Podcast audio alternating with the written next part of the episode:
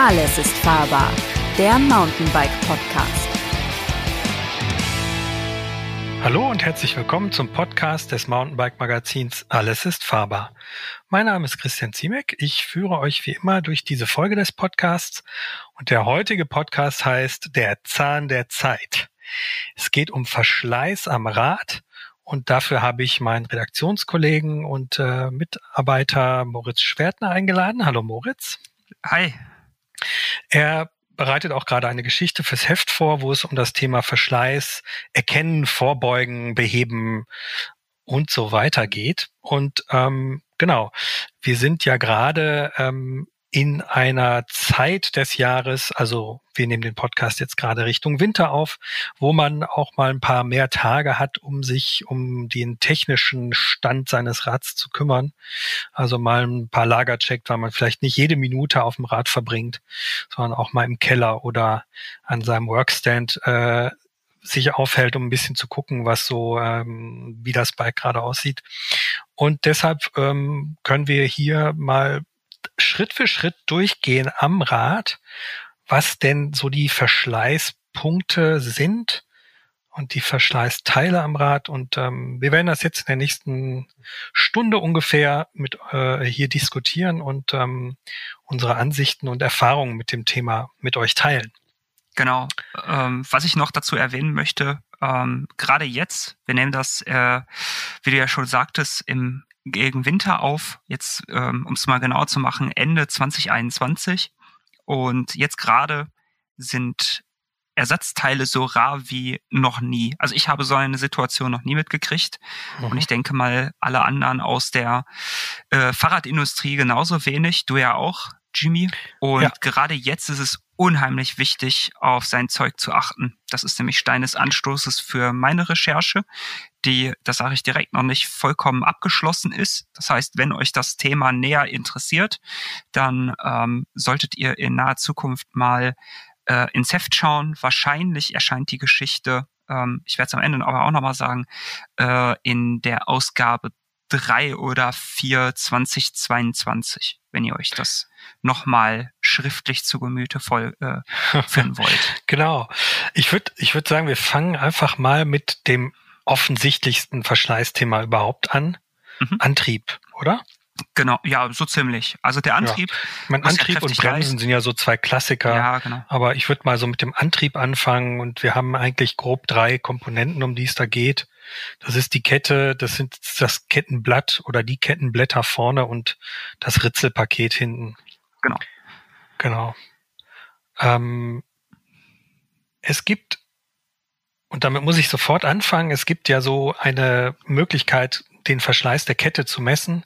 Das ist entweder mit so kleinen vorgestanzten Messlehren aus Metall, meist irgendwie aus Stahl oder mhm. einem ähnlichen Hartmetall, die man dann in einem definierten Abstand in die Kette reinsteckt, um zu gucken, ob sich diese Kette lenkt. Mhm. Weil Ketten werden unter Zug und äh, durch Belastung seitlich und ähm, mit Schmutzeinwirkung längen die sich. Das ist einerseits, also die werden jetzt nicht unbedingt länger, dass sich die Glieder ähm, sozusagen ausdehnen wie ein Gummiband, aber die Rollen verschleißen so ein bisschen, die, die Kragen davon und auch die Bolzen haben einen gewissen Abrieb.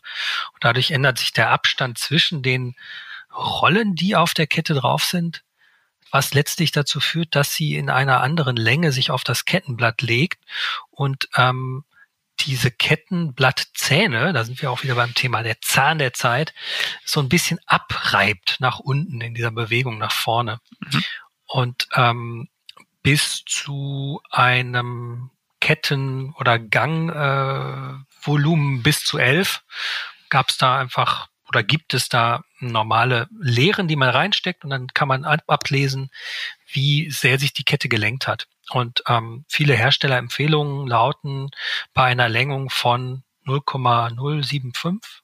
Was, mhm. 0,075? Ja. ja, ich meine. Müsste oder so in, in dem Bereich liegen. Genau. Oder 0,1 Millimeter mhm. über eine Länge von sieben Kettenglieder ungefähr. Soll man die Kette austauschen? Das ist auch alles richtig. Aber mein persönlicher Tipp ist eigentlich, dass man diese Kette nicht wegwirft, sondern an die Seite legt. Das ist immer ein schönes Bild. Man legt die Sachen an die Seite. Bei mir müsste die Seite schon voll mit Zeug sein, weil ich immer Sachen an die Seite lege. Und ähm, die Kette halt aufhebt. Wenn man die neue Kette drauf gemacht hat, wartet man eigentlich genauso lang, bis die Kette wieder diese Längung erreicht hat und kann dann die alte Kette wieder aufziehen und sie wieder ein Stück lang weiterfahren und ähm, dann sozusagen mit einem Tausch von zwei Ketten, die man immer wieder abwechselnd fährt, den Ketten oder den Antriebsstrang möglichst lang am Leben zu halten. Ähm, wir gehen gleich zum anderen Thema, aber ich muss das so ein bisschen ausführen, weil es so ein bisschen eine Herzensangelegenheit ist auch von mir. Äh, man muss natürlich gucken, dass die Kette jetzt nicht allzu ausgelutscht ist und vielleicht zu reißen droht. Ähm, da ist so ein bisschen auch Augenmaß gefragt. Natürlich ist offiziell eine Herstellerempfehlung auch eine, eine, eine bindende Empfehlung, aber ähm, ich selbst habe jetzt über die 25 Jahre, die ich irgendwie Mountainbike fahre, gute Erfahrungen damit gemacht, äh, bis zu drei Ketten an einem Antriebsstrang regelmäßig durchzutauschen ähm, und bin damit ähm, sehr, sehr lange Strecken gefahren. Also zigtausende Kilometer konnte ich ein Kettenblatt und eine Kassette fahren. Der Vorteil ist nämlich, dass wenn man diese alte Kette wegtut, also diese kurzgelenkte Kette nur wegtut und gar nicht mehr weiter verwendet, dass die neue, die man drauf tut, sich in den ersten Wochen der Benutzung eigentlich relativ schnell auf die, den Längungsgrad äh, der vorderigen, vor, vorherigen Kette an, angleicht.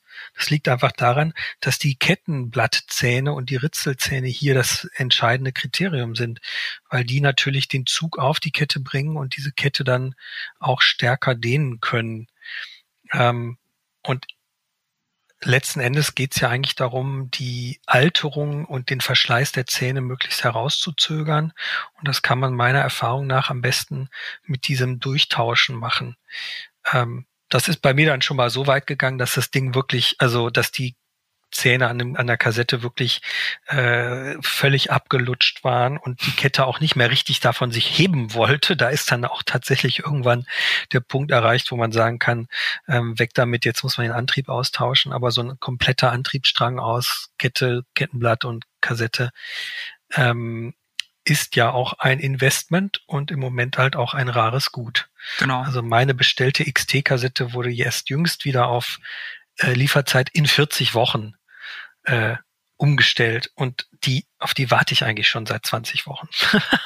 ja, man, ähm, also die, der Tipp ist tatsächlich ein, ein guter und ein valider, dass man die Ketten durchtauscht. Ähm, besonders dadurch, dass die einfach äh, Kassetten ähm, zumindest bei SRAM, SRAM deutlich teurer geworden sind, wie früher noch die Zweifachantriebe. Also ähm, zum Vergleich, eine äh, XT 11 bis 42 Kassette aus der M8000-Reihe ähm, hat immer so Ladenpreis, ja, so 50, 60 Euro gekostet. Ähm, die XT-Kassette für zwölffach, ähm, korrigiere mich, wenn ich falsch liege, die kostet fast das Doppelte. Also ich glaube, die kostet so 80, 90 Euro. Ja. Und bei SRAM ist es ein Vielfaches mehr. Also äh, wer eine, wer eine äh, Exo One äh, Kassette haben möchte, vielleicht sogar noch mit äh, in diesem angesagten Rainbow Style, also dass sie so schön in, äh, in Ölfarben quasi funkelt. Ähm, da kann es dann mal schnell 350, 400 Euro kosten. Ähm, man kriegt es auch manchmal ein bisschen günstiger vielleicht, aber das ist auf jeden Fall sehr teuer. Die halten natürlich dann auch entsprechend länger, weil die anders gehärtet sind.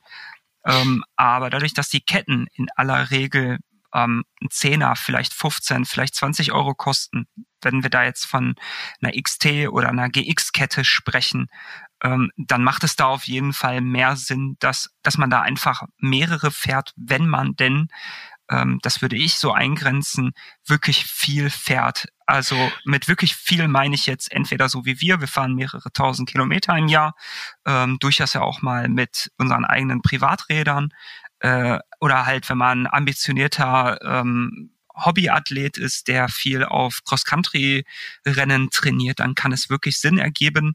Ähm, wenn ihr jetzt aber nur, ähm, nur im Sommer fahrt und dann seid ihr eigentlich nur die Trailpiloten, also die, die ähm, im Mittelgebirge mal schnell mit den Kollegen am Wochenende ähm, zwei, drei Stunden fahrt, ähm, ich glaube, dann ist der Aufwand ein bisschen zu hoch äh, dafür angesetzt. Ähm, aber das, das könnt ihr im Zweifelsfall entscheiden. Doof ist es auf gar keinen Fall. Da würde ich also ich würde eigentlich widersprechen wollen. Ähm, weil ähm, das ja trotzdem derselbe Aufwand eigentlich ist. Derjenige, dadurch, dass er weniger fährt, muss das halt dann erst nach zwei Jahren tauschen und nicht nach einem halben Jahr.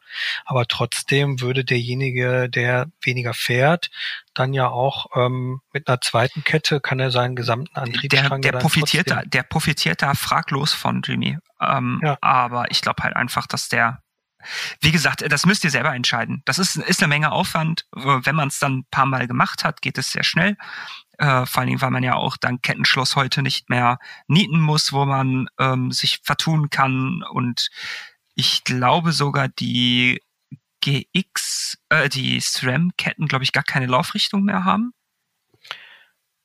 Boah, da bin ich mir jetzt gerade nicht sicher. Also, da möchte ich also Shimano hat ja jetzt eine Laufrichtung neuerdings. Bei SRAM bin ich nicht so ganz in der Materie, aber ich glaube, das ist auch nicht so entscheidend, weil man tut sie halt richtig drauf. Ne? Also ja, die Edelkette hat, glaube genau, ich, schon eine Laufrichtung. Es ist genauso wie bei Reifen auch. äh, wenn man sich da mal vert vertan hat, und das kommt auch den besten Redakteuren vor, ich nenne jetzt hier keine Namen, ähm, äh, wobei ich da auch, mir das auch schon passiert ist, ähm, äh, also auch den allerbesten. Ja, natürlich. Sowieso. Also eine XT-Kassette liegt im Moment so bei 140 ungefähr. Ja, guck. Eine SLX liegt so um 80, 90 Euro. Ja, also sie sind auf jeden Fall ähm, wesentlich teurer geworden wie früher. Und ähm, klar, natürlich auch wegen, wegen dem Mehr an Material. Ähm, die Kassetten sind einfach deutlich größer geworden von der Spreizung her. Und ähm, also es lohnt sich auf jeden Fall. Also ich würde dir da auf jeden Fall recht geben, dass sich dass so ein Kettendurchtauschen auf jeden Fall sinnvoll ergibt. Ähm, ob man es dann macht, muss man selber für sich entscheiden, mhm. tatsächlich. Äh, doof ist es auf gar keinen Fall. Mhm. Was halt auf jeden Fall äh, tatsächlich, womit man auch noch mal so ein bisschen aufräumen muss, ist so das Vorurteil, das gängige oder die Aussage, dass man durch das Einfachkettenblatt weniger Schräglauf der Kette hat. Das ist natürlich faktisch falsch, weil eigentlich hat man ja mehr Schräglauf. Genau. Ähm, es ist, es gibt nur weniger Möglichkeit, einen falschen Schräglauf zu erzeugen. Genau. Also die, die Fehlerquelle ist sozusagen ähm, ein bisschen reduziert dadurch, dass man jetzt, sagen wir mal, jetzt historisch betrachtet aus drei Kettenblättern eins gemacht hat. Aber wenn man ein Dreifachkettenblatt ähm, korrekt fährt und beim richtigen Gang auf das mittlere und kleinere gewechselt hat, hat man in Summe natürlich einen geringeren Schräglauf. Das ist ähm, richtig. Ähm, ja. Was du dabei aber auch beachten muss, ist, dass die Materialien ähm, deutlich, deutlich besser geworden sind. Gerade die SRAM, die hochwertigen SRAM-Ketten ähm, sind äh, extrem tough, nach allem, was ich mitbekommen habe. Und da hat auch der, ist schade eigentlich, dass der André da nicht mitgemacht hat, weil der da auch eine schöne, schöne Anekdote zu hat, weil der ähm, bei Wind und bei Wetter fährt, bei äh, auch bei gepökelten Straßen mal mit dem E-Bike unterwegs ist und äh, es da schon Unterschiede gibt zwischen den einzelnen Abstufungen. Ähm, ist, ist halt so eine ist halt so eine Sache. Also du hast natürlich recht, dass der Schräglauf prinzipiell zugenommen hat. Ähm, dafür fällt muss die Kette sich vorne nicht nochmal immer wieder äh, neu an ein ähm, an ein weiteres Kettenblatt anpassen. Ne? Diese Bewegung ja. entfällt natürlich komplett. Und was wir ja. halt hier in der Redaktion festgestellt haben, ist, dass die ähm, in aller Regel doppelt so lange halten wie bei zweifach, äh, wie, wie früher noch bei zweifach äh, Kettenschaltung. Also von Shimano zweifach auf Shimano einfach. Und das ist natürlich, das ist ein Vorteil. Und wenn man sich umhört, wie es in ähm, in den Händen von den normalen Nutzern ist, dann bestätigt sich das auch in aller Regel. Ja, es gibt immer, das immer wieder sich natürlich. bei mir auch und ich bin sehr überrascht darüber. Ja. Genau, also ähm, wie dem auch sei, worauf ich noch auf jeden Fall dabei hinaus möchte, ist ähm, korrekte Kettenpflege, weil ich da den Eindruck habe, dass das relativ viele falsch machen. Ähm, und zwar solltet ihr die Kette natürlich regelmäßig reinigen.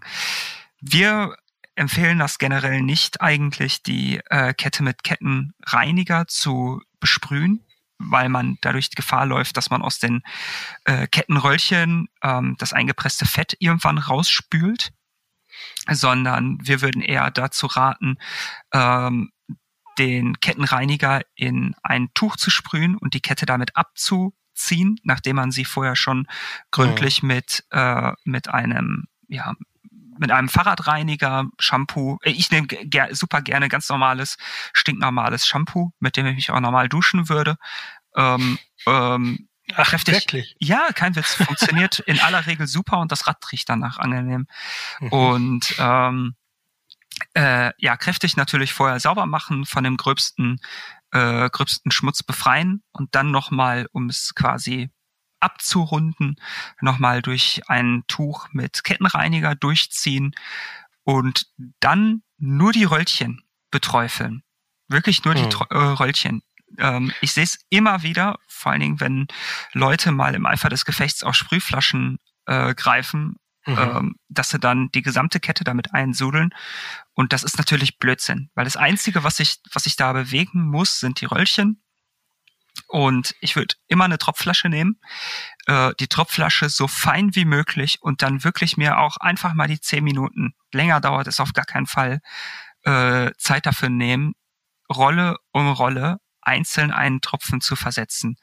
Dann mhm. einmal kurz, äh, einmal kurz durchlaufen lassen, äh, eine halbe Stunde, Stunde einwirken lassen, damit es auch wirklich überall eingezogen ist und dann wirklich so fettfrei wie möglich ziehen. Also ein, wieder einen neuen Lappen nehmen, äh, möglichst sauberen natürlich, fusselfreien und die Kette dann dadurch ziehen, ähm, vernünftig trocknen lassen und natürlich, und das habe ich jetzt äh, vergessen, sollte man natürlich nicht vergessen, auch ähm, die Schaltröllchen selber vom Dreck befreien, ja. weil sich da unheimlich viel äh, Siff sammelt und ihr würdet euch wundern, macht das mal einmal im Monat, wie viel ihr da runterkratzen müsst. Ihr braucht da einfach nur äh, einen normalen Philips-Schraubenzieher, also einen Flachkopf, äh, einen feinen und dann einfach nur die Kette, also einfach nur das Pedal drehen, äh, die, die Kurbel drehen und dabei dann den Dreck davon abziehen.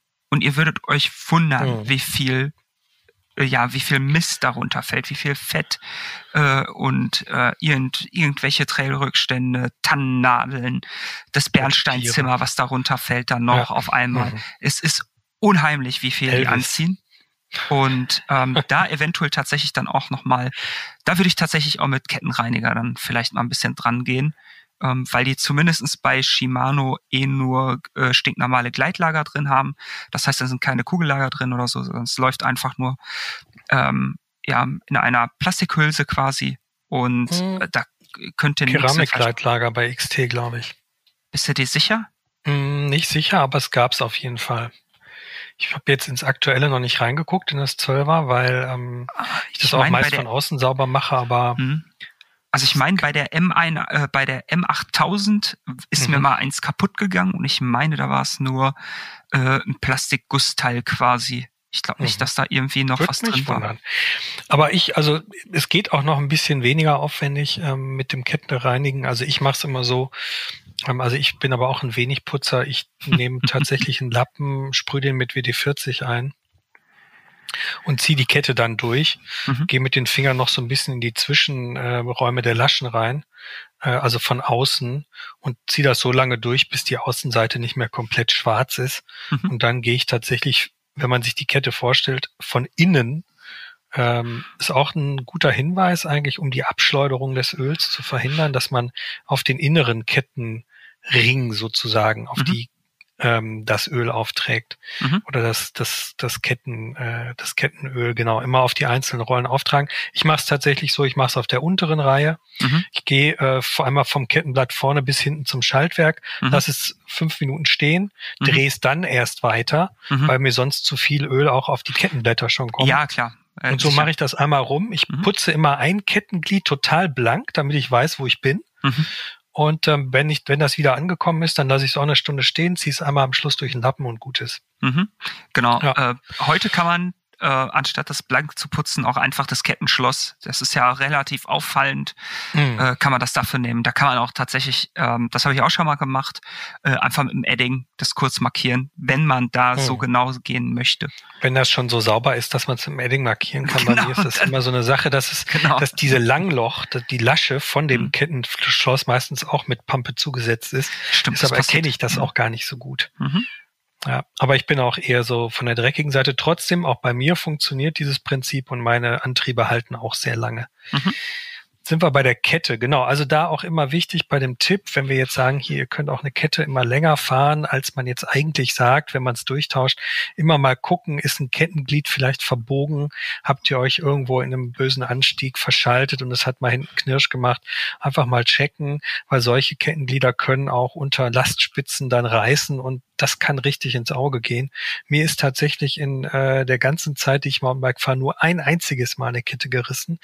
Aber das war auch wirklich äh, kurzfristig so ein Schockmoment, wo ich dachte, ah, jetzt in einer anderen Situation äh, hätte ich mich da auf den Bart gelegt. Mhm. Ähm, da ein bisschen drauf gucken, ähm, aber dann habt ihr auf jeden Fall Spaß mit der Kette. Längere Zeit, als man vielleicht meint. Ähm, bei der Kassette bin, sage ich jetzt auch mal wieder die Quick and Dirty Variante. Also ich fahre das eigentlich relativ dreckig. Ich gucke immer, wenn irgendwelche Blätter sich da reindrücken, weil hinten mal ein Blatt auf den Kranz gekommen ist, dann mhm. fummel ich das irgendwie raus. Ich mache es echt wirklich nur zweimal oder einmal pro Jahr, dass ich diese, diese Schmutzblocken, die sich dazwischen so angesammelt haben, mhm. mit einem Messer rausschneide. Ähm, also da gehe ich wirklich so an den Kanten der Ketten, äh, der Ritzel entlang und drehe die dann und dann lösen die sich auch so langsam daraus. Mhm. Ähm, so befreie ich das, dann lege ich das tatsächlich, das ganze Ding, in äh, einen Kettenreiniger, also mhm. in das aggressive Zeug, was man für die Kette nicht benutzen sollte. Und am Schluss gehe ich einmal mit der Zahnbürste drüber mhm. ähm, und mache das einmal tatsächlich richtig sauber. Mhm. Das aber auch wirklich nur einmal im Jahr, so Richtung Frühjahr. Mhm. Ähm, wenn sozusagen die Saison und der Winter durch sind, dann fürs neue Jahr das einmal sauber machen. Das ist so meine Routine. Ja, witzig. Ich würde es tatsächlich ein bisschen intensiver machen. Ich mache es auch mhm. häufiger. Ähm, also generell gilt bei mir, wenn ich ein Rad im Matsch richtig eingesaut habe, dann sprühe ich es nicht nur einmal schnell ab, sondern ich mache es dann auch, äh, mache dann auch die Kette einmal schnell sauber, so wie ich es gerade beschrieben habe. Ähm, und die Kassette, da gehe ich tatsächlich auch immer relativ, relativ gut mit um. Einfach aus dem Grund, ähm, ich ich bin da ein bisschen zu geizig sonst für, muss ich ganz ehrlich sagen, weil die Ke äh, Kassetten so teuer geworden sind, wie wir ja gerade schon festgestellt haben, ähm, dass ich da lieber lieber auf der sauberen Seite der Macht wandeln möchte. Mhm. Ähm, ich habe so eine äh, so eine, ja, wie eine, sieht aus wie eine über, überdimensionierte Pfeifenbürste. Ähm, die ist sehr borstig. Die mache ich dann auch ähm, nicht lachend zu, äh, zu Hause, wenn ihr euch das anhört, äh, zuallererst immer mit meinem, mit meinem Shampoo-Trick äh, beträufel ich die. Und äh, ja, das ist halt, ist halt auch fettlösend, äh, ganz leicht. Und macht die dann damit äh, grob sauber, dass sich dann, wie von dir angemerkt, irgendwelche Blätter, äh, Tannennadeln etc. pp. Ähm, davon, davon lösen. Und ähm, im Anschluss würde ich tatsächlich dann auch nochmal, wenn da wirklich ähm, sich wer weiß, was für Fettrückstände drauf gebildet haben, dann auch nochmal mit einem Kettenreiniger dran gehen. Äh, dafür würde ich sie tatsächlich aber auch in aller Regel von der ähm, äh, vom äh, von der Felge ziehen, äh, vom vom Reifen und sie dann irgendwo hinlegen und ähm, dann nochmal kräftig bearbeiten und ähm, ja trocknen lassen, äh, vernünftig. Das ist auch mein Tipp und dann wieder wieder neu installieren. Okay, aber wie erkenne ich denn jetzt ähm, den Verschleiß? Wir reden ja jetzt ganz viel hier über das hm. Thema sauber machen. Genau. Äh, Verschleiß bei der Kassette. Ich kenne es noch. Es gibt von Roloff gibt so ein ähm, Zahnabriebstool. Echt? Letzten das gibt's Endes wirklich. Ist das, bitte? Das gibt's wirklich. Absolut, das gab es. Ähm, mhm. Ich weiß nicht mehr. Also Kaliber mhm. hieß ja oder heißt das äh, Tool, um die Kettenlängung zu messen. Mhm. Äh, der Kollege hieß anders. Ich weiß jetzt aber nicht mehr genau wie. Ich muss es gleich nachgucken, mhm. wenn du was sagst. Mhm. Ähm, auf jeden Fall war es ein, ein, kleines Tool. Es sah letztlich ein bisschen aus wie eine Kettenpeitsche. Mhm. Man hat also einen kleinen Hebel, also ein mhm. Metallstäbchen und hat da eine Kette dran. Diese Kette legt man auf das Ritzel und dann spannt man diesen Hebel in eine Ketten in ein Ketten, in ein Zahntal, so nennt man das. Ne? Das sind ja so mhm. hoch, runter, hoch, runter, also in den unteren Bereich, spannt das und dann guckt man, wie leicht oder schwer das letzte Glied von dieser Kette auf dieses Ritzelpaket oder auf dem einzelnen Ritzel sich draufstecken lässt. Wenn mhm. es sich sozusagen nicht mehr draufstecken lässt, draufdrücken, dann ist dieses Ritzel verschlissen. Mhm. Wenn es noch drauf geht, ist es okay, weil es ist letztlich eine Form von Längung der Zahnabstände, wenn man so mhm. will ähm, ich mache eigentlich immer eine Sichtkontrolle. Ja, also ich genauso. Man kann es sich angucken, man weiß ja vielleicht grob, wie so eine Kassette im Neuzustand aussieht. Wenn man das nicht weiß, wäre einfach mein Tipp, ähm, ein Bild runterladen aus diesem Internet, äh, ein hochauflösendes Bild von einer Kassette, wie sie im Neuzustand aussieht. Wenn man da ranzoomt, kann man sehen, wie hoch die Spitzen, äh, wie breit die Spitzen der Kassette sind oder mhm. aussehen müssen. Ich weiß noch aus äh, meiner Zeit, als ich früher im, in Ende der 90er ähm, im Fahrradladen angefangen habe, ähm, da hieß es bei den neuen HG-Ritzeln so, sind die kaputt? Warum sieht das denn so aus? Weil die haben ja Steighilfen. Das mhm. sieht erstmal ein bisschen ulkig aus. Heutzutage sieht das noch ulkiger aus. Ähm, aber dass man da so ein bisschen Auge dafür bekommt, wie ein frisches Ritzel aussieht. Ähm, generell ist da glaube ich, ein, so ein bisschen Gefühl dafür zu bekommen, wie ein Kettenblatt. Und letztlich gilt es ja auch fürs Kettenblatt. Es muss ja genauso ein, eine möglichst breite Spitze noch haben. Ähm, auch dann nicht von einem einzelnen Blick äh, irritieren lassen, weil manche sind spitzer als andere, auch im Neuzustand. Manche Kettenblattzähne und Ritzelzähne. Mhm. Ähm, da einfach mal so rumgucken und schauen, ähm, auf dem Kreis, wie sich das so verhält. Mhm. Wenn die alle sehr uniform aussehen, dann ist es schon eigentlich ein Zeichen, dass die Kette, äh, dass das, dass dieser Bereich der Zähne schon stark abgenutzt ist, ähm, weil sie sich dann wahrscheinlich Richtung Spitze bewegen, also den berühmten Haifischzähnen. Also die können dann tatsächlich richtig spitz werden, wenn die abgenutzt sind. Genau. Dem ist nichts hinzuzufügen tatsächlich. Also äh, okay, ja, dann machen, sagen wir einfach, Leute, besorgt euch ein gutes Foto von so einer Kassette, wenn ihr euch unsicher ja, im seid. Großen, Im Großen und Ganzen kann man das, kann man das so fest äh, festhalten. Ähm, ja. Also ähm, ja, ein Rezept äh, ausstellen kann ich da sonst tatsächlich auch nicht. Ähm, hm. Also worauf ich auch immer gucken würde, man kann immer mal wieder mal sich einen Zahn vielleicht mal ausreißen. Ähm, vor allen Dingen auf den großen Kettenblättern passiert das leider häufiger, als einem lieb äh, ist, weil die ja ähm, meistens aus Alu gefertigt sind. Und du meinst Ritzel oder Kettenblatt? Äh, Ritzel. Ah, weil du Kettenblatt ah, gesagt ah, hast. Also Ritzel, hinten. Ritzel hinten. Und ja. ähm, vorne ist das bei, ähm, bei einfach gar nicht mehr so das Thema. Mhm. Ich muss ganz ehrlich sagen, dass ich, ähm, ich habe meinen mein, äh, mein Fully jetzt neulich verkauft, weil ich mir neues zugelegt habe. Das habe ich so, boah, weiß ich nicht, 2000 Kilometer gefahren oder so. Vielleicht ein bisschen mehr. Ich habe das halt dummerweise mir kurz, äh, kurz bevor ich hier, äh, hier angefangen habe, gekauft. Und deswegen ist es dann nicht so viel unter die Räder gekommen. Aber da war ähm, an, also vorne am Kettenblatt auf, gar nichts. Mhm. Und ähm, Dementsprechend, mhm. also ich würde auf jeden Fall, ähm, deine Methode mit dem Foto ist gar nicht doof und dann tatsächlich Ausschau halten, ist irgendwo mal ein Zahn beschädigt mhm. ähm, und äh, ganz wichtig halt Ausschau halten nach Haifischzähnen, weil das ist, ich meine, dann ist es eh zu spät in aller Regel. Ähm, ja, aber viel mehr kann man da heute auch eigentlich, glaube ich, gar nicht machen. Wobei man auch sagen muss, ähm, auch ein Kettenblatt mit Haifischzähnen, wenn die Kette entsprechend gelenkt ist, gelenkt ist kann noch Sag wirklich ja. gut funktionieren. Genau, kann funktionieren, aber man muss ein bisschen Auge drauf haben, vor allem genau. weil es dann ja sein kann, dass die Kette im unteren Bereich die Kette auch mal mit anhebt und Richtung äh, Kettenstrebe zieht.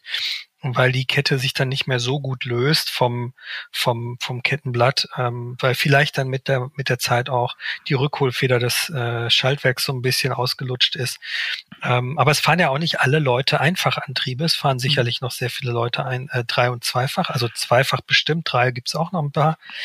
Ähm, da wäre so mein Tipp auch wichtig, immer mal gucken, das ist jetzt eher ein Sicherheitshinweis, aber gehört irgendwie auch dazu, dass die Kettenblätter sich nicht lösen. Ne? Diese kleinen Schrauben ab und zu mal nachziehen.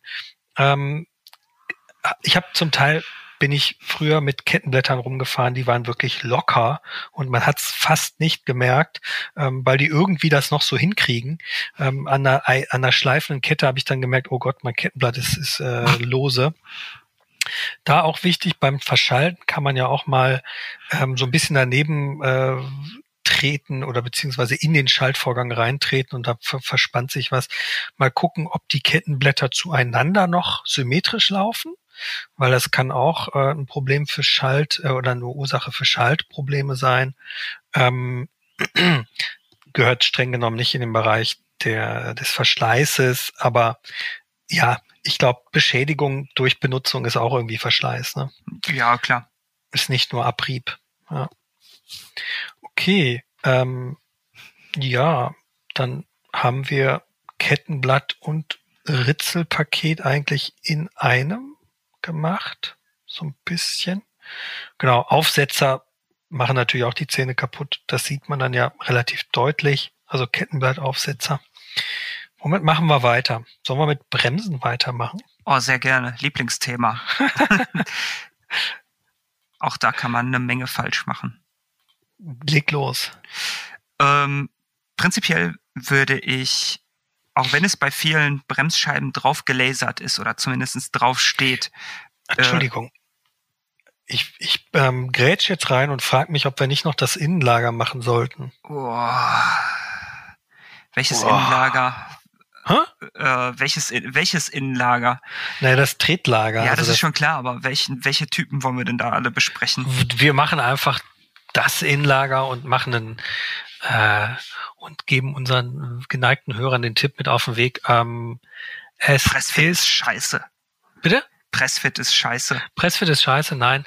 ähm, es ist wichtig, wenn ihr das, ähm, den Verschleiß des Innenlagers, so nennt man das ja, also das mhm. Bottom Bracket bei den Engländern, unten das Lager, was die Kurbelwelle aufnimmt von der Kurbel, dass ihr darauf achtet, nicht nur am Kurbelarm zu rütteln, ob der fest oder lose ist, mhm. weil das immer noch bedeuten kann, dass der Kurbelarm lose ist.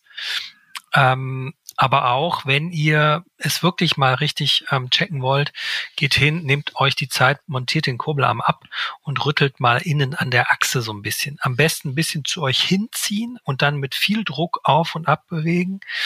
Wenn es da drin äh, Spiel gibt, dann solltet ihr das Innenlager tatsächlich austauschen. Entweder durch Rausschrauben, BSA, oder durch Rausschlagen, Pressfit oder rauspressen, wie auch immer man das jetzt bezeichnen möchte.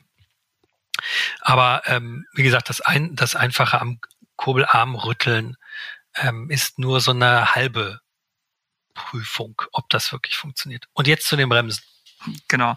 Ähm, ja, bei den Bremsen auf jeden Fall äh, notieren, wie dick die Bremsscheiben zum Beispiel am Anfang waren und äh, dann auf der Herstellerwebseite äh, informieren, wie ja wie gering denn die Mindestdicke äh, sein darf. Bei SRAM zum Beispiel müssen Centerline-Scheiben bei 1,55 Millimeter getauscht werden, oder empfehlen sie zumindestens Und bei den neuen dickeren HS2-Scheiben schon bei 1,7 Millimetern.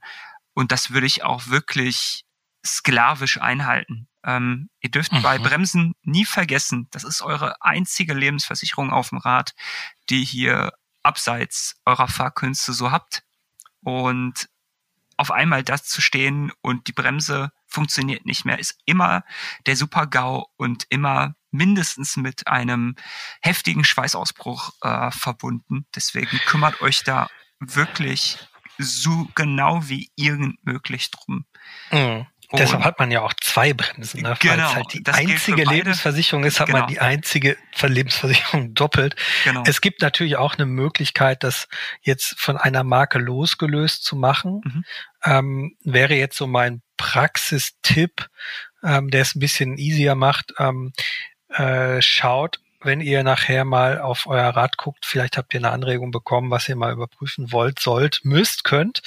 Ähm, schaut doch einfach mal auf diesem es gibt ja viele Ketten, viele äh, Scheiben sind ja aus einem Stück gefräst. Ähm, schaut euch einfach an, ihr werdet irgendwo an den Armen, an diesen Ärmchen, die rausgehen zu der Bremsscheibenfläche, werdet ihr einen Bereich haben, wo ihr wisst, okay, das ist die Ursprungsdicke. Und wenn ihr dann einen relevanten, eine relevante Stufe zu der Bremsfläche erkennen könnt mit dem Fingernagel oder mit dem Auge, dann müsst ihr damit definitiv mal äh, einen Check durchführen mit einer Messschieber, also Volksmund Schieblehre, wie auch immer, ähm, mal bitte auf der Mhm. ähm, Hersteller-Homepage gucken. Weil ich glaube, die wenigsten Leute notieren sich die Dicke im, im Originalzustand. Das ja, wäre, glaube ich, ein guter Tipp, um das einfach mal mit einer Sichtkontrolle sich anzuschauen. Okay, def äh, definitiv, aber ich würde auf jeden Fall, da? auf jeden Ja. Fall empfehlen, das ähm, wirklich sich zu notieren.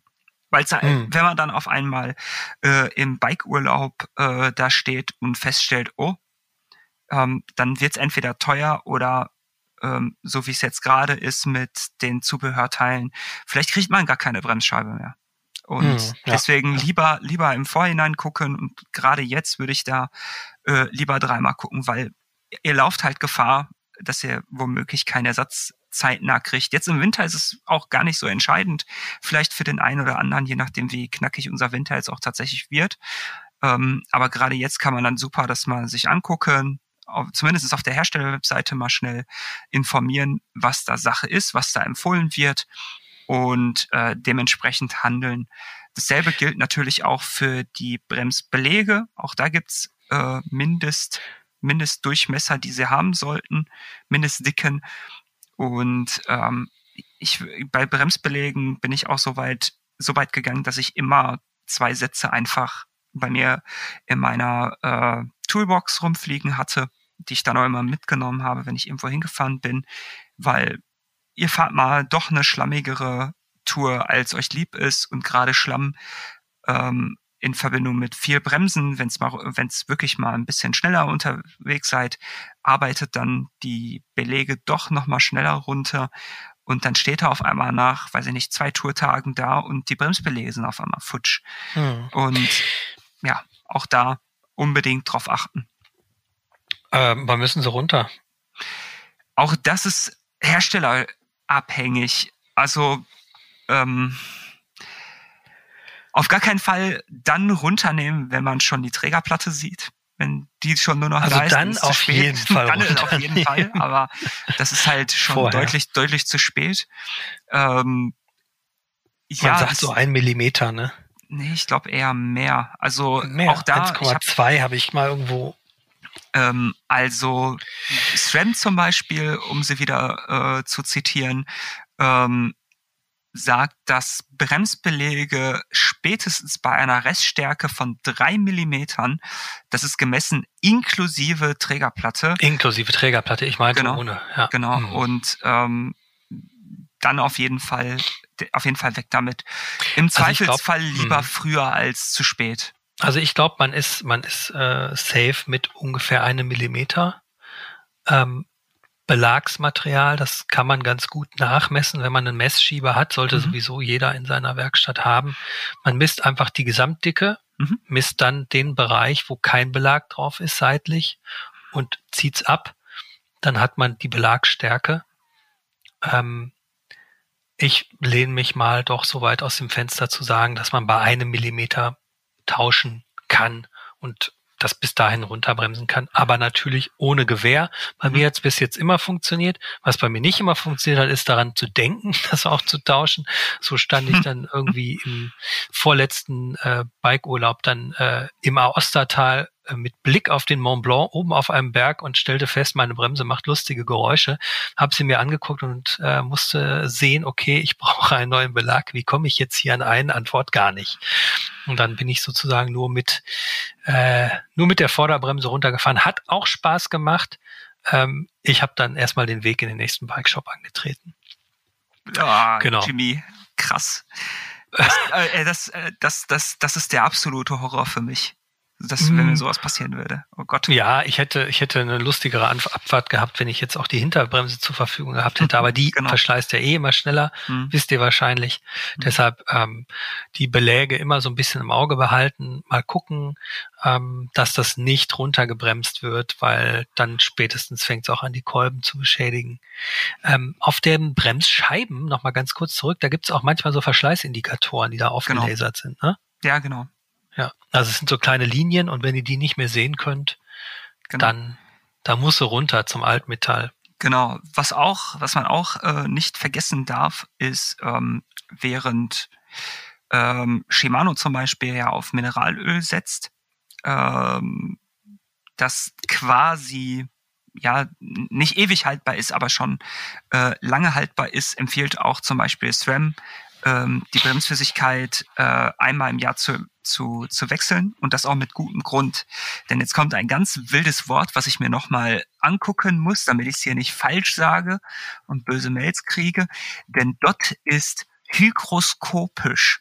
Ähm, und das heißt nichts anderes, als dass es Wasser äh, über die Luft aufnimmt. Das heißt, hm. ähm, ja, über den, über, über die Bremsleitung ähm, kann halt nach und nach Wasser durchperforieren und vermischt sich dann mit der Bremsflüssigkeit und setzt den Siedepunkt immer weiter hinab. Ähm, das muss nicht passieren, kann aber. Und ähm, tatsächlich ist es dann so, dass die Bremsflüssigkeit, die ja für den, äh, für den, für den Hitzetransport wirklich absolut lebensnotwendig ist, ähm, immer schneller anfängt, äh, zu kochen womöglich und ihr dementsprechend immer schneller Bremsfading bekommt. Und ich würde tatsächlich diese, diese Empfehlung von SRAM wirklich, also wirklich ultra strikt einhalten. Und ich garantiere euch, wenn ihr das jetzt, wenn ihr sagt, ah, der, der, der Schwertner, der spinnt, äh, probiert es mal. Also ich bin jedes Mal baff, was das für einen riesen Unterschied macht, wenn man die Bremsflüssigkeit bei Dot ähm, einmal im Jahr gewechselt hat. Also es ist unglaublich. Und ähm, es kostet nicht viel, wenn ihr da keinen Bock drauf habt. Ähm, im, Im Bikeladen eures Vertrauens kostet das vielleicht 30, 40, 50 Euro, aber das sollte es euch auf jeden Fall wert sein. Und der Unterschied ist wirklich massiv. Okay, äh, Bremsen haben wir, ne? Ich würde mal sagen, ähm, so ein Rundum-Lager-Check mal kurz. Ähm, wie überprüfe ich, ob meine Hinterbaulager, so ich denn welche an meinem Rad habe und nicht ein HTL-Fahrer bin, äh, verschlissen sind. Am besten nicht hinten einfach am Rad festhalten und hin und her wackeln, weil das könnte dann auch die Narbe sein, sondern Kettenstrebe, Sitzstrebe nehmen, seitwärts bewegen, am besten mit ausgehängtem mhm. Hinterrad und abgelegter Kette, dann klappert da nichts und irritiert. Genau. Ähm, das zu beheben ist so eine Sache. Ich habe so ein bisschen, also das, das Hinterbauwartung können wir einen eigenen Podcast zu machen. Haben wir eine ähm, eigene Heftreihe sogar zu gemacht. Genau. Ähm, mein privater Tipp ist so ein bisschen, wenn ihr ein Lager im Hinterbau habt, ähm, äh, also ich mache es zum Beispiel auch bei, wie bei meiner Kassette, ich zerlege den Rahmen einmal pro Jahr, äh, weil ich einfach faul bin. Da mache ich es aber auch einmal richtig und ähm, ich baue die wirklich komplett auseinander, reinige alles und ähm, gehe mal mit dem Finger rein und versuche und guck mal, wie schnell, wie gut die sich drehen lassen. Und wenn sich da ein Hinterbaulager nicht gut drehen lässt, keine Panik, das ist zum Teil so, dass die erst unter Spannung im eingebauten Zustand vernünftig laufen, aber wenn sie spürbar rau laufen oder sehr stark hakeln, mhm. dann habe ich schon einfach mal, ähm, das mache ich eigentlich auch relativ lange schon so. Ich nehme eine Braunüle, also eine kleine Spritze mhm. und ähm, nehme ein Teflon-basiertes Öl, was ich ein bisschen erwärmt habe. Mhm. Ähm, stelle ich auf die Heizung, zumachen, sonst stinkt's. Und das ziehe ich mit der Spritze auf und heb das unter die Dichtung des Lagers. Mhm. Und dann piekse ich quasi sozusagen unter die Dichtung, drück da dieses Teflonöl rein, lass das irgendwie einwirken. Mhm. Und ähm, das ist danach in vielen Fällen wieder wie neu. Ähm, solche Lager laufen halt super schnell ein, weil da irgendwie immer Schmutz und Feuchtigkeit und alles Mögliche draufkommt. Ja, und vor allen Dingen, weil sie halt sich nur wenig bis quasi unmerklich überhaupt bewegen. Genau. Das ist halt das. Genau. Also sie, sie haben eine ultra einseitige Belastung und ja. die dann auch nur in einem wirklich sehr eingeschränkten Winkel überhaupt stattfindet. Und deswegen muss ich sagen, ähm, diesen Tipp ähm, würde ich auch bei meinem nächsten Rad gerne beherzigen wollen, ähm, weil es tatsächlich das Leben sehr viel einfacher macht. Weil wenn die Lager erstmal wirklich im Eimer sind, äh, wir hatten das jetzt neulich, als wir die, die ähm, diese Hinterbau-Lager-Story gemacht haben im Heft, ähm, da hatte ich das, ähm, das Race-Fully von unserem Volontär äh, hier auf dem Seziertisch. Und wir haben da gemeinsam, er hatte schon ein Lagerset gekauft. Wir haben die Lager äh, dann getauscht und äh, wieder neu eingepresst. Und wir haben uns die alle angeguckt. Und der ist, ich glaube, ein Jahr damit äh, Wettkämpfe gefahren. Und die waren schon ziemlich hinüber. Ja. Und die waren halt, also äh, ich glaube, eins war sogar schon angelaufen, äh, das andere ist sofort beim Öffnen schon kaputt gegangen. Ähm, also auch da, ihr würdet euch wundern, wie viel, ähm, wie viel da kaputt gehen kann. Weil wie du schon richtig erwähnst, die sind permanent unter Dreckbeschuss. Nicht alle Lager sind vernünftig gedichtet das ist auch gar nicht so eine so eine super neue äh, so, so eine so eine super das ist auch eine relativ neue Entwicklung, dass sie überhaupt äh, die Hersteller da wirklich großen gehobenen Wert drauf legen und das teilweise auch nochmal explizit in in den Broschüren bewerben, dass sie besonders gedichtet sind und ähm, ja, also dieser Tipp mit der Braunüle ist, ist ein guter. Ähm, man kann eventuell sonst auch nochmal ähm, eventuell mit ein bisschen Fettlöser da dran gehen und die neu abschmieren. Äh, ja, es ist, aber ist wie schwierig. willst du unter die Dichtung kommen? Das genau, man muss, sie, man muss sie, man muss halt ähm, die, den Hinterbau eventuell dann auch auseinandernehmen. Also meine Erfahrung ist, wenn die Dichtung einmal raus ist, ist die raus, die kriegst du nicht mehr rein. Nö, das also zumindestens äh, bei den Rädern, die, die ich bislang auseinandergenommen habe, dafür hat das gut funktioniert. Bei, bei industriegedichteten Hinterbaulagern? Ja. Okay, das habe ich noch nie geschafft. Bei mir ist es immer so gewesen, wenn ich die zu weit angehoben habe, dann ist die Dichtung raus und die kriegst du auch nicht mehr sauber rein. Aber äh, also es hat auf jeden Fall danach wieder gut funktioniert bislang mhm. und Klagen kamen mir bislang auch keine. Ähm, aber das, das kommt halt auch immer drauf an, was für Lager das sind, genau. Ähm, da gibt es ja irrwitzig viele Standards. Vielleicht habe ich auch einfach nur Glück gehabt, dass die gerade besonders, nennen wir es mal, wartungsfreundlich waren. Mhm. Und ja, im Zweifelsfall auch da ähm, so, so Sets ähm, sind manchmal nicht einfach zu bekommen. Im Zweifelsfall da natürlich wie immer, ähm, auch wenn es, wenn es gebetmühlenartig äh, von mir äh, wirkt, den Hersteller anfragen, weil längst nicht jedes Lagerset kriegt man so einfach, weiß ich nicht, bei, bei Fahrrad.de, Bike Discount oder so bestellt. Dementsprechend würde ich da immer gucken. Und ähm, ja. Und und es ist auch generell eine schon eine sehr fortgeschrittene Geschichte. Also ich das stimmt. behaupte von mir, dass ich äh, im äh, Werkstattwesen relativ erfahren bin, mhm. wollte auch mal von einem Bike die Hinterbaulager tauschen. Es hat überhaupt nicht funktioniert. Warum mhm. nicht? Weil die eingeklebt sind. Und äh, das Tool, um das sozusagen raus und wieder reinzubauen, hat nur der Hersteller. Ähm, ja, oder man muss halt für teures Geld von zum Beispiel von Cyclist Tool. Äh, das hat Tools, nicht funktioniert. Da ähm, gab es keine Möglichkeit. Da brauchte okay. man spezielle Raus, Raustreiber, mhm. sonst hättest du den gesamten Hinterbau zerstört. Ähm, also das kann auch sein. Jetzt nur weil es die Lager sozusagen zu kaufen gibt, mhm. dann nimmt man auch eine Menge Geld für in die Hände. Unter Umständen Enduro Bearings, das sind mhm. super gedichtete Lager, kosten aber auch nicht wenig Geld. Mhm. Und wenn man dann feststellt, okay, ich habe mir das irgendwie so vorgestellt, dass ich das da rein und wieder raus machen kann oder raus und wieder rein machen kann. Mhm. Es ist, macht euch lieber schlau vorher, ob das funktioniert. Fragt mal in Foren oder so, ob andere Leute das auch schon probiert haben. Mhm. Es kann tatsächlich sein, dass manche Hinterbaulager sich selbsttätig nicht tauschen lassen, ohne hm, entweder äh, quasi den Hersteller zu konsultieren oder äh, seinen Rahmen kaputt zu machen. Also ich musste das tatsächlich, dieses Projekt aufgeben, weil es hätte wirklich nicht funktioniert. Hm. Es wurde mir vom Hersteller auch zugesichert, dass es nicht geht. Genau. Ähm, ähm, dann auch da, äh, wie gesagt, ich wiederhole es dann auch nochmal, das ist wirklich ein Thema für, für äh, Profis. Also das solltet ihr nicht machen, wenn ihr jetzt gerade erst mit dem Schrauben angefangen habt, ähm, weil ihr wirklich gerade bei Carbonrahmen sehr schnell sehr teuren Schrott damit produzieren könnt. teuren Schrott, sehr gut. Mhm. Ähm, Warum habe ich das nochmal mit dem Erwärmen des Öls gesagt? Weil Teflonöl ähm, relativ zähflüssig sein kann. Das kommt dann vorne nicht durch die Spitzenspritze durch. Spritzenspitze, so rum. Mhm. Äh, also durch diese Braunöle, Kanüle, whatever. Ähm, etwas, was aber jeder machen kann oder was meiner Auffassung nach sehr gut funktioniert. Jetzt kommen wir wieder zum Thema Faulheit. Mhm. Ich bin irgendwie ein fauler Sack und ähm, habe deshalb auch keinen Bock, meine Lage, meine Züge zu tauschen.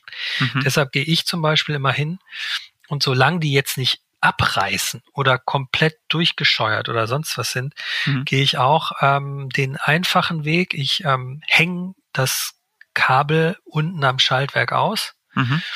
ähm, und ähm, sorge für viel Bewegung darin und dann mache ich es wie folgt. Ich stelle das Rad so hin, dass auch ein Öl in diesen, in die Außenhülle laufen kann und setz oben auch die Spritze an, drückt mhm. es da rein, beweg es, dadurch läuft es meist dann Richtung irgendwie Schwerkraftbewegung, also nach unten.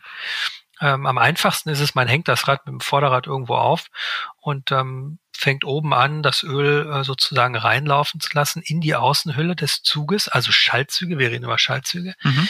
Ähm, und irgendwann kommt es dann unten raus und dann weiß man, okay, der ist jetzt ähm, durchgespült einmal.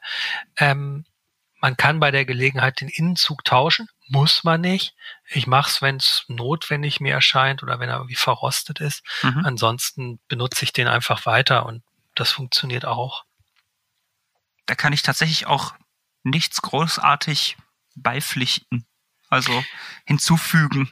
Was Einzige, was halt so ein bisschen doof daran ist, ist, dass es Teflon ist. Mhm. Und Teflon ist ja nicht gerade ein naturfreundliches Material. Man mit Kettenöl habe ich es versucht, funktioniert nicht so gut, aber es gibt Teflon-basierte Geschichten. Man muss da jetzt auch nicht literweise reintun.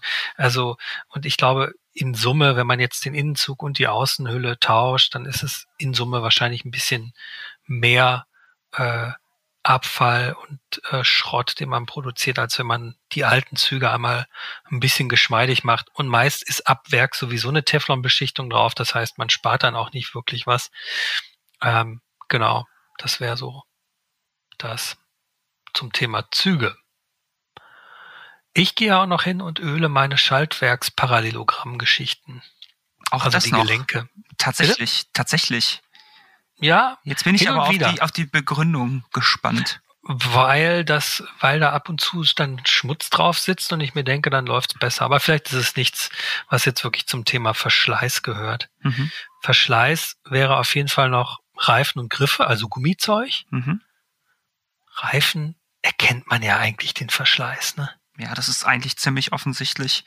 Also, also wenn, wenn, man die, hm? Erzähl. also wenn man sozusagen das, äh, die, das, die Karkasse drunter sehen kann, sollte man spätestens genau. mal tauschen, mhm. äh, wenn grobe Schnitte an der Flanke irgendwie vorhanden sind. Wenn euch die Milch entgegenspritzt, wisst ihr, irgendwas stimmt hier nicht dann solltet ihr mal an den Reifen ran und was Neues kaufen. Wie sieht's denn mit der Milch aus? Wenn ihr Dichtmilch fahrt. Oh, willst du wirklich diese Büchse der Pandora öffnen? Nur ähm, ganz bisschen, nur so für bisschen. 30 Sekunden und dann kannst genau. du sie wieder zumachen. Ähm, es kommt ganz drauf an. Ähm, Danke. das ist die ganz einfache, äh, ganz einfache Politikeraussage. Okay, ähm, gibt es eine Möglichkeit, es zu kontrollieren? ja, außen? prinzipiell. Also ähm, ich mache, also wir empfehlen aus der Redaktion, aus dem, unserem Redaktionsalltag heraus, und das sehen auch viele Hersteller so, so 120 bis 150 Milliliter in den Reifen zu gießen. Das ist schon relativ viel. Und ich meinte jetzt Verschleiß. Also ja, Moment, lass mich ausreden. Okay. Mich ausreden. Und ähm, wenn ihr, wenn es frisch eingefüllt ist, dann hört ihr es immer plätschern. Wenn ihr es nicht mehr plätschern hört, dann würde ich mal reingucken und zu schauen, was da mit der Milch passiert ist. Im Zweifelsfall sind die, ist das Mehrgewicht von nochmal 50 Millilitern oder selbst 100 Millilitern. Ähm, das sind 100 Gramm pro Reifen. Ungefähr. Es gibt ein paar, die sind sogar leichter. Ähm, aber so roundabout. Einfach reingießen und weiterfahren im Zweifelsfall. Ansonsten gilt, wenn ihr viel unterwegs seid und noch viel äh, im Sommer fahrt, das werden wahrscheinlich die meisten machen, dann würde ich nach einem halben Jahr mal kontrollieren. Also jetzt im Winter einfach reingucken. Wenn der Reifen noch nicht so viel runter hat, würde ich die, ähm, die ausgehärtete Milch einfach ähm, entfernen aus dem Reifen. Das geht mal einfacher, mal schwerer und dann wieder neu reingießen und ja, der Drops ist gelutscht, fertig. Ähm, das ist so die kurze, die kurze, vernünftige Antwort, denke ich. Mhm. Okay. Ähm, also bei mir plätschert nix. Ähm, Dann bei mir ich plätschert es meist schon nach zwei Monaten nicht mehr. Und wenn ich reingucke, sieht es irgendwie aus wie auf einer Kaugummi-Party. ähm, trotzdem hält es irgendwie. mhm, Ich lasse es dann immer, weil ich irgendwie keine Lust habe, das Zeug da reinzukippen. mhm. Kann man auch machen, oder? Ja, also, sag ich ja. Also Okay. im Zweifelsfall einfach nochmal was nachgießen. Äh, von derselben Milch natürlich. Mischen ist so eine Sache. Ähm, ähm, empfehlen würde ich es nicht. Ich würde immer dieselbe nehmen.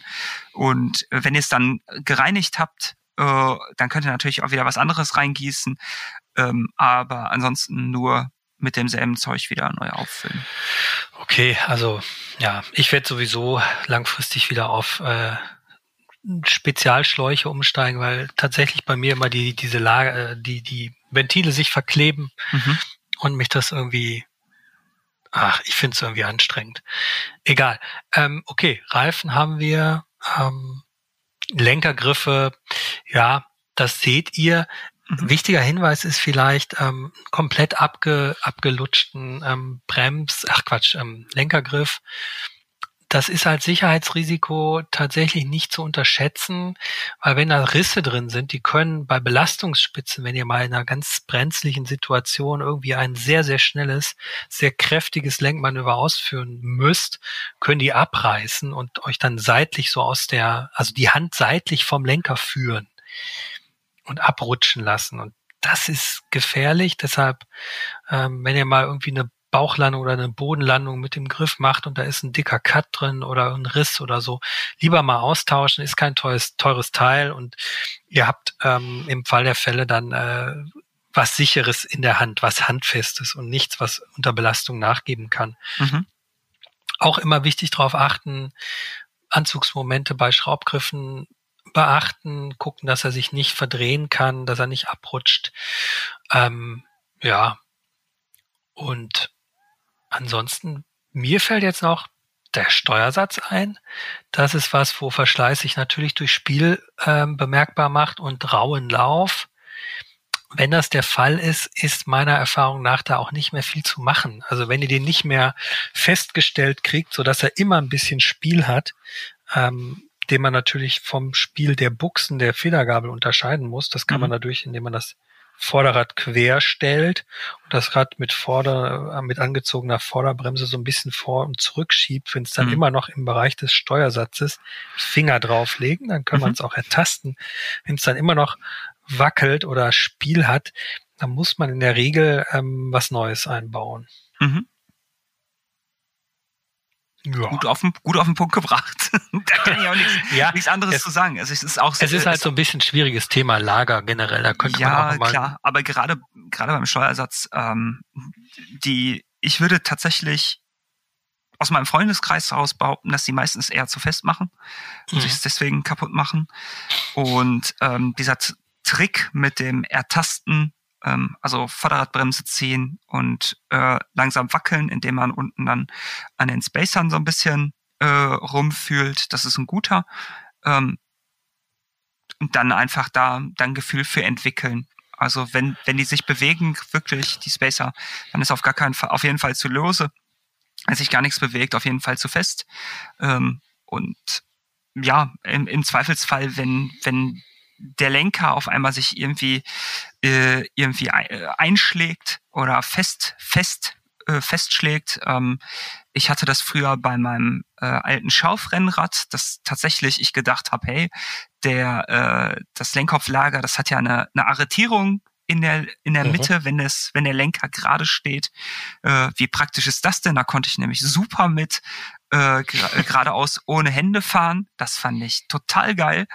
Und dann war ich beim äh, beim Fahrradladen damals in meiner alten Heimat in Bochum und der hat mich völlig entgeistert angeguckt und hatte mir dann auch die Lagerschale gezeigt und da hat sich halt gar nichts mehr richtig bewegt drin. Also mhm. die war wirklich komplett komplett hinüber. Nur es hat sich halt für mich richtig angefühlt an dem Moment. Und wenn ihr sowas, sowas, ja, ich hatte halt Glück, dass es genau wirklich absolut kerzengerade in der Mitte war. Mhm. Und ähm, ich halt gedacht habe, hm, da ist vielleicht eine Arretierung drin oder so, was weiß ich. Und wenn ihr sowas feststellt und also indem man, ähm, ist ganz einfach, ihr äh, tickt den Lenker mal zur einen Seite, dann mal zur anderen. Und wenn ihr merkt, dass der irgendwo an einer Stelle hakelt, dann ist es in aller Regel schon zu spät. Hm. Auf Felgenbremsen gehen wir mal nicht ein. Ne? Boah, auch wir das ist ja noch so eine, so eine Büchse der Pandora. Ja, ja, genau. Das ist eher was für den Bereich ähm, Rennrad ähm, oder altes Mountainbike dass wer so lange Mountainbike fährt, dass er so altes Material noch fährt, der weiß aber auch, wie er den Verschleiß an der Felge erkennt. Ähm, ja, Vario-Stützen entwickeln so ein bisschen Spiel. Das kann man eigentlich gar nicht so wirklich als Verschleiß betrachten, würde ich mhm. sagen. Das gehört so ein bisschen dazu. Ähm, bei Federelementen, wenn da irgendwas in sich schlackert, ist das ein Fall für den Service. Da mhm. können wir jetzt äh, anhand von Worten das nicht schlüssig erklären, was man dann machen sollte. Aber da kann ich auf mein Lieblingsthema wieder verweisen, nämlich ja. äh, auf die Herstellerseite zu gucken und sich da auch gerade bei den teuren Komponenten äh, oder generell, also ich meine, Fahrwerke sind teuer, gar keine Frage. Und auch äh, die Services sind jetzt nicht kostenlos, aber jetzt mhm. ne, gemessen an an dem, was man damit macht, jetzt aber auch eine sinnvolle ähm, sinnvolle Investition. Ich würde mich da tatsächlich an den Herstellervorgaben ähm, orientieren und einfach mal nach einem Jahr intensiver Benutzung ähm, das zum, zum Fahrwerksprofi bringen, die Gabel und den Dämpfer. Hm. Ich glaube, viel mehr kann man da als, ähm, selbst als geneigter Schrauber ohne sehr viel Hintergrundwissen auch fast gar nicht machen. Wir haben noch, also ich kann noch vier Themen fallen mir tatsächlich noch ein, die ich noch schnell streifen kann. Erzähl, schieß los. Laufräder speichen. Oh Am besten, ihr geht einfach mal hin und kontrolliert, ob ringsum die Speichen durch Zusammendrücken von zwei benachbarten Speichen kann man das mhm. machen. Ähm, ob die sich ob die eine ähnliche Spannung haben, ob die ähnlich straff sitzen. Mhm. Es kommt gar nicht so selten vor, dass ein oder zwei Speichen gerne mal in einem Bereich auch ein Ausreißer sind, also nicht ausgerissen sind, aber deutlich lockerer sitzen. Dann muss das zentriert werden. Es ist auf jeden Fall oder wieder festgemacht und zentriert werden. Ähm, das ist auf jeden Fall eine mög einfache Möglichkeit, da äh, nach dem Rechten zu schauen, das jetzt genau zu erläutern, wie man ein Laufrad zentriert geht hier zu weit. Ähm, das findet ihr auch, äh, da findet ihr auch Workshops und Anleitungen auf www.mountainbike-magazin.de, wenn ihr da Bedarf habt.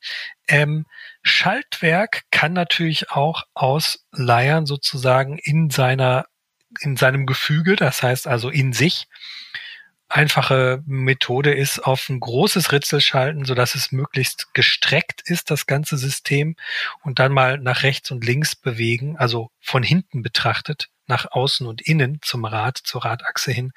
Wenn da sehr viel Spiel drin ist, dann muss man sich mit dem Thema Schaltaugenbefestigung, Lagerspiel in den Bolzen des Parallelogramms beschäftigen. Ist hier aber auch ein Thema, hm, das kann man nicht so richtig beschreiben, weil da es sehr schwierig ist herauszufinden, wo da der Hase im Pfeffer liegt. Ähm, dann haben wir noch Pedale. Mhm. Pedalspiel kann man an der Achse natürlich ertasten durch Festhalten der Kurbel und dem Pedalkörper auf und ab bewegen, gucken, ob das Spiel ist. Wenn ihr Flat Pedals fahrt, fahrt mal die Pins kontrollieren, gucken, ob die lose sind, ob ihr welche verloren habt. Ähm, bei mir ist es so, Ich reiß mir ab und zu mal so ein paar Zähne ab, weil ich irgendwie einen Stein übersehen habe. Ähm, und bei mir lockern die sich auch relativ schnell, seltsamerweise. Ich hau die immer mit, mit Loctite rein. Ich mache dann irgendwie Echt? mittelfeste Trotz Schrauben. Loctite hauen die Ja. sich. Doch, Jimmy, also ich, hab, Respekt. Ich verliere die sonst, weil ich weiß auch nicht warum. Und Tanz vielleicht die ganze Zeit Locken. Charleston auf den Dingern und drehe die dann damit raus. Der, der Jimmy, ma- der Jimmy äh, drückt halt 8000 Watt wahrscheinlich. Nein, überhaupt nicht. Ganz, ganz wenig. Aber ich drehe den Fuß viel zum Steuern des Pedals, äh, also über, um das Rad übers Pedal zu steuern. Aha. Und ich weiß nicht, ob durch diese Drehung und meine super techy Flatpedal-Schuhe dann irgendwie die Singer sich rausarbeiten. Auf jeden Fall verliere ich irgendwie so pro Saison drei Pins, obwohl ich die vorher festschraube. Und meine Lösung ist mittlerweile, die halt mit Loctite festzuschrauben, mit einer mittelfesten Schraubensicherung. Mhm. Das sieht auf dem Lack immer doof aus, weil dann irgendwie bei den Pins dann ringsum so ein kleiner blauer Kragen ist. Aber, und ich fahre gerne irgendwie quietschige Pedale, aber das ist mir lieber, als dass ich die ganzen Pins immer verliere. Mhm. Ähm, so viel zu den Pedalen. Klickpedale, ja, reinigen kann man machen. Kann Da man, ist die, jetzt Verschleiß nicht das riesige. Bitte? kann man die, die, die Mechanismen überhaupt großartig, großartig pflegen? sauber machen, Bürste, bisschen, Ja, also was, was super hilft, ah, wichtiger Tipp, was bei mir super hilft, wenn euer Pedal hakelt beim Ein- oder Ausstieg, bisschen WD-40 drauf machen, also ein dünnflüssiges irgendwie, so ein bisschen, da kann man mal mit Spray arbeiten. Wo kann man schon am Rad mit Spray arbeiten? Antwort dort. ähm, damit der Mechanismus tatsächlich so ein bisschen äh, die Oberflächenreibung verliert und dann kommt man deutlich leichter rein und raus. Hält nicht lange, ist ein bisschen doof, tritt sich auch an den, Fü an den Schuhen dann wieder ab. Aber wenn man ähm, da mit hakeligem Ein-Ausstieg zu kämpfen hat ähm, und sich nicht was Neues kaufen will, ähm, dann kann man das mit so ein bisschen Silikonspray oder was ähnlichem ähm, flutschiger machen, auf jeden Fall. Mhm. Jetzt habe ich gesagt vier, jetzt bin ich bei drei, das vierte habe ich gerade vergessen. Mir fällt aber tatsächlich jetzt gerade auch nichts ein. Ähm, Ähm, ich ich Sattel, noch mal. Sattel vielleicht. Sattelverschleiß ist so hm, nicht wirklich so. Ach so, Lenker. Hm. Lenker. Verschleißt ein Lenker?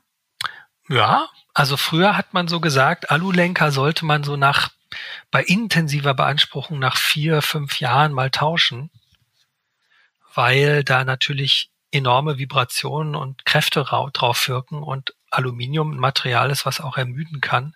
Du hast einen großen Hebelarm, ähm, dementsprechend war das früher so ein bisschen die Aussage.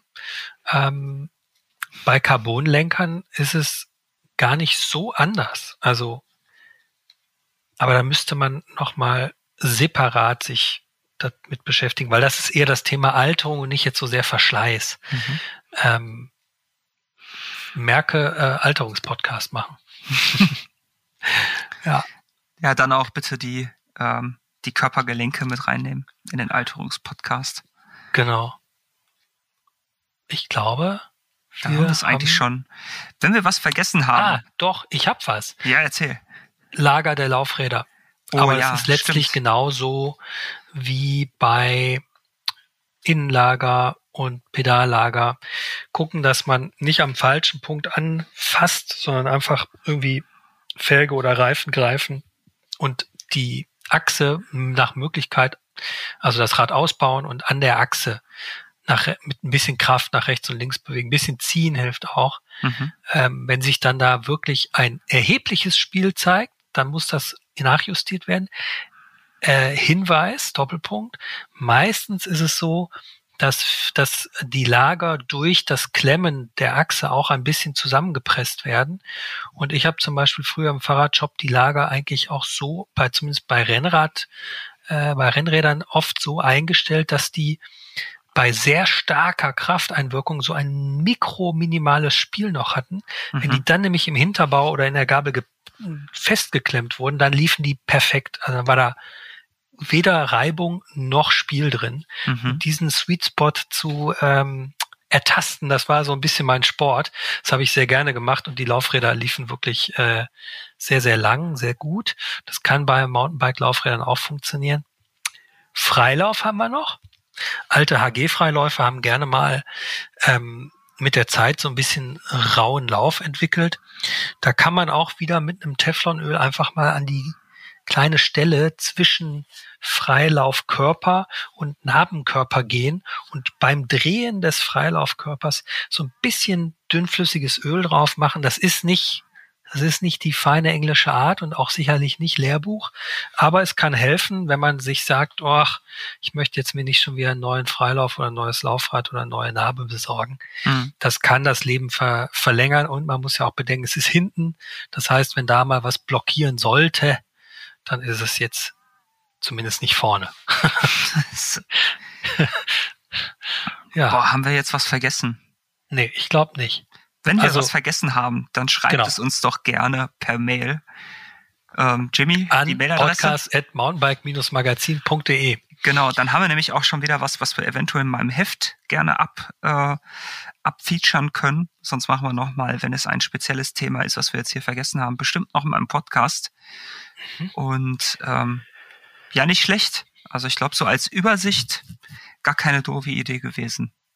Genau, also ähm, wie gesagt, keine, äh, kein absoluten, äh, keine Gewähr auf eventuelle Hinweise, wie lang man Bremsbeläge oder Ketten fahren kann. Mhm. Die Herstellerempfehlungen sind immer einen Tick konservativer und vorsichtiger.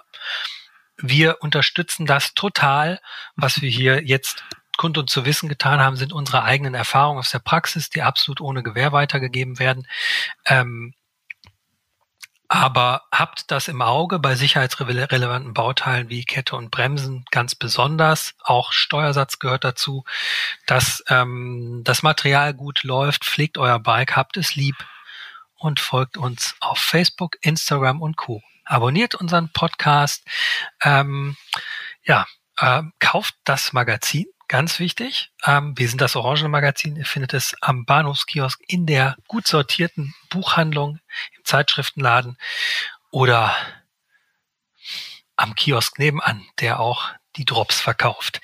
Ähm, ja, bleibt gesund da draußen, nicht vergessen, alles ist fahrbar, erst recht mit einem perfekt gewarteten Rad. Bis dann, viel Spaß und ja, viel Spaß auf den Trails euch. Tschüss, ciao. Alles ist fahrbar. Der Mountainbike Podcast.